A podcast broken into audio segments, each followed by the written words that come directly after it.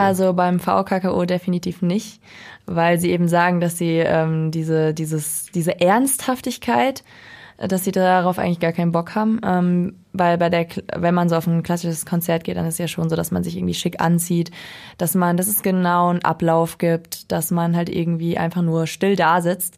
Und darum geht's ihnen halt nicht. Sie wollen halt eben, dass man irgendwie auch mal abfeiern kann, auch zu klassischer Musik. M94 5 to go. So ist der Eibacker. Na, zum Gleichern. M945 steht vor allem für Indie-Musik. Das heißt, eine Musikrichtung, die bei uns eher nicht so vertreten ist, das ist klassische Musik.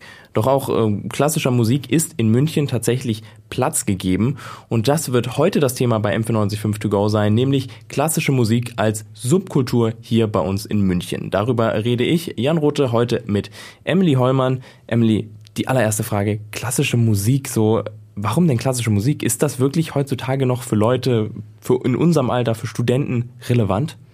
Ja, eigentlich ja eher nicht. Wenn man an klassische Musik denkt, denkt man ja eher an so ein langweiliges Konzert, wo man jetzt vielleicht nicht unbedingt hingeht, um zu feiern, sage ich mal.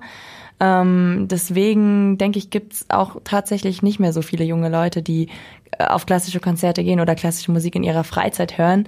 Ähm, ich denke aber allerdings, wenn man damit von klein auf aufwächst, wenn die Eltern viel klassische Musik hören und vielleicht auch selbst Musik machen, dass man da dann vielleicht nochmal ein bisschen anders zu eingestellt ist. Das heißt, man wird eher reingeboren in, in das Fan-Dasein der klassischen Musik und das ist eher nicht so, dass man Fan der klassischen Musik wird, so im Laufe der Zeit. Das ist zumindest das Klischee. Du hast jetzt aber genau. gesagt, ähm, du hast jemanden oder du hast mit jemandem dich unterhalten, bei der das der Fall ist, dass sie in diese klassische Musik quasi auch reingeboren wurde. Genau. Worum, worum geht es denn genau? Genau, äh, und zwar die Elisabeth Buchner, das ist eine ähm, Studentin, die studiert an der Hochschule für Musik und Theater hier in München.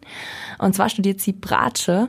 Ungewöhnlich. Und sehr ungewöhnlich. Und ja. das macht sie jetzt auch schon 16 Jahre lang, also dass sie Bratsche spielt, von klein auf eigentlich. Und äh, bei ihr ist es eben genauso gewesen, dass die Eltern Musiklehrer sind und sie da schon so ein bisschen mit aufgewachsen ist und dann sich dafür auch begeistern konnte.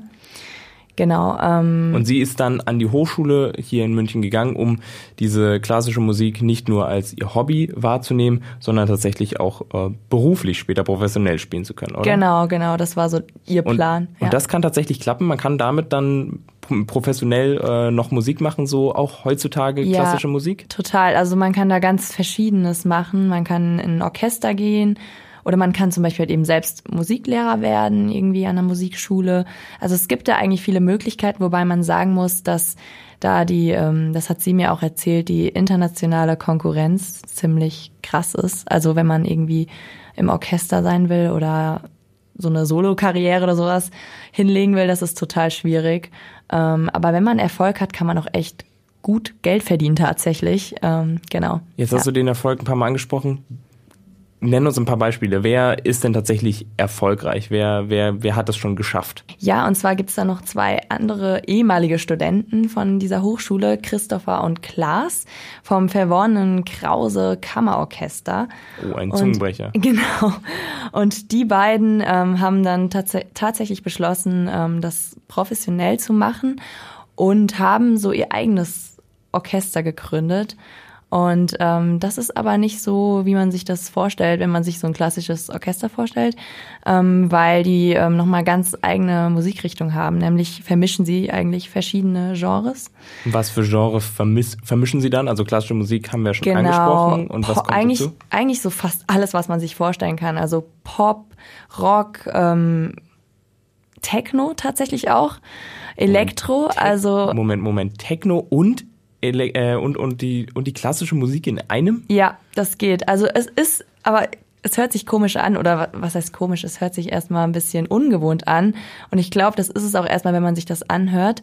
Ähm, aber ich, ich glaube, wenn man das richtig gut macht, wenn man sich da vorher ganz genau überlegt, wie man das miteinander verbindet, dann, dann kann das auch echt gut funktionieren, so, ja. Okay, du hast dir jetzt gesagt, diese komplett neue Musikrichtung, die äh, die beiden ähm, da für sich quasi entdeckt haben. Ähm, wie wie sieht's denn da aus? Ist da sagen die von sich aus, sie brauchen da diese Trennung, sie wollen für sich selber stehen oder ist ihnen das eigentlich egal und sie machen einfach das, worauf sie Lust haben? Ähm, also sie machen das, worauf sie Lust Schon. haben, definitiv. Also ähm, gera- sie wollen eigentlich gerade dieser Trennung von äh, Klassik zu anderen äh, Musikrichtungen entgegenwirken mit ihrer Musik, weil sie sagen, ähm, diese Trennung ist eigentlich total unnötig und äh, musikalisch eigentlich überhaupt nicht nötig. Also musikalisch braucht es diese Trenn Trennung nicht, sondern das ist eher so gesellschaftlich. Wenn ich jetzt äh, an dieses gesellschaftliche denke, was du jetzt gesagt hast, dann Ja. denke ich ja immer an diese gehobenere Gesellschaft, die sich für klassische Musik interessiert. Ist das heutzutage noch so? Wie ist das so auch für uns Studenten, wenn wir zu klassischen Konzerten gehen? Müssen wir uns dann ganz fein rausputzen oder wie ist es da bei, bei Ja. dem beim VKKO? Also beim VKKO definitiv nicht, weil sie eben sagen, dass sie ähm, diese, dieses, diese Ernsthaftigkeit, dass sie darauf eigentlich gar keinen Bock haben. Ähm, weil bei der, wenn man so auf ein klassisches Konzert geht, dann ist es ja schon so, dass man sich irgendwie schick anzieht, dass man, dass es genau einen Ablauf gibt, dass man halt irgendwie einfach nur still da sitzt. Und darum geht's ihnen halt nicht. Sie wollen halt eben, dass man irgendwie auch mal abfeiern kann, auch zu klassischer Musik. Und das hat mir Klaas Krause im Interview nochmal genauer erzählt. diese Rituale, die dort ausgebildet werden, dass man halt auf dem Rockkonzert irgendwie Bier trinkt und irgendwie rumschreit und pokt und dass man halt in klassischen Konzert einfach nur da sitzt, dass die irgendwie so ein bisschen unhinterfragt einfach weiter zelebriert werden. Gleichermaßen darf man auch nicht unterschätzen, dass die Menschen diesen Ritualen auch gerne Folge leisten. Das heißt, äh, sie wollen ganz klar dem entgegenwirken. Heißt, wenn ich jetzt zu einem Konzert des VKKO gehe, dann ähm, putze ich mich nicht raus, sondern dann äh, komme ich ganz, ich sag jetzt einfach mal, Genau. lässig in Alltagskleidung Ja. rum. Dann gibt's auch mal ein Bierchen und so weiter und so fort. Voll, genau. Also so, so kann man sich das vorstellen. Das Ja. heißt, das, was du vorhin gesagt hast, mit dem klassische Musik ist nicht zum Feiern da, da wirken sie ganz klar dagegen. Genau. Ja, Und das ist jetzt quasi so, dass das Neue, was sich, äh, was sich ergeben soll, was, was die beiden ähm, vermitteln wollen. genau. Und sie sind da eigentlich auch ganz optimistisch eingestellt, dass, ähm, also sie meinen, dass sie selbst irgendwie so mitbekommen, dass immer mehr Leute so dagegen sind, dass die ähm, diese klassischen Konzerte, dass das alles so streng ist und ähm, dass dieses Genre so abgegrenzt wird. Ähm, also von daher kann man jetzt auch nur hoffen, dass es dann wirklich so sein wird, dass es irgendwie lockerer wird und dann sich vielleicht auch mehr junge Leute eben für klassische Musik begeistern können.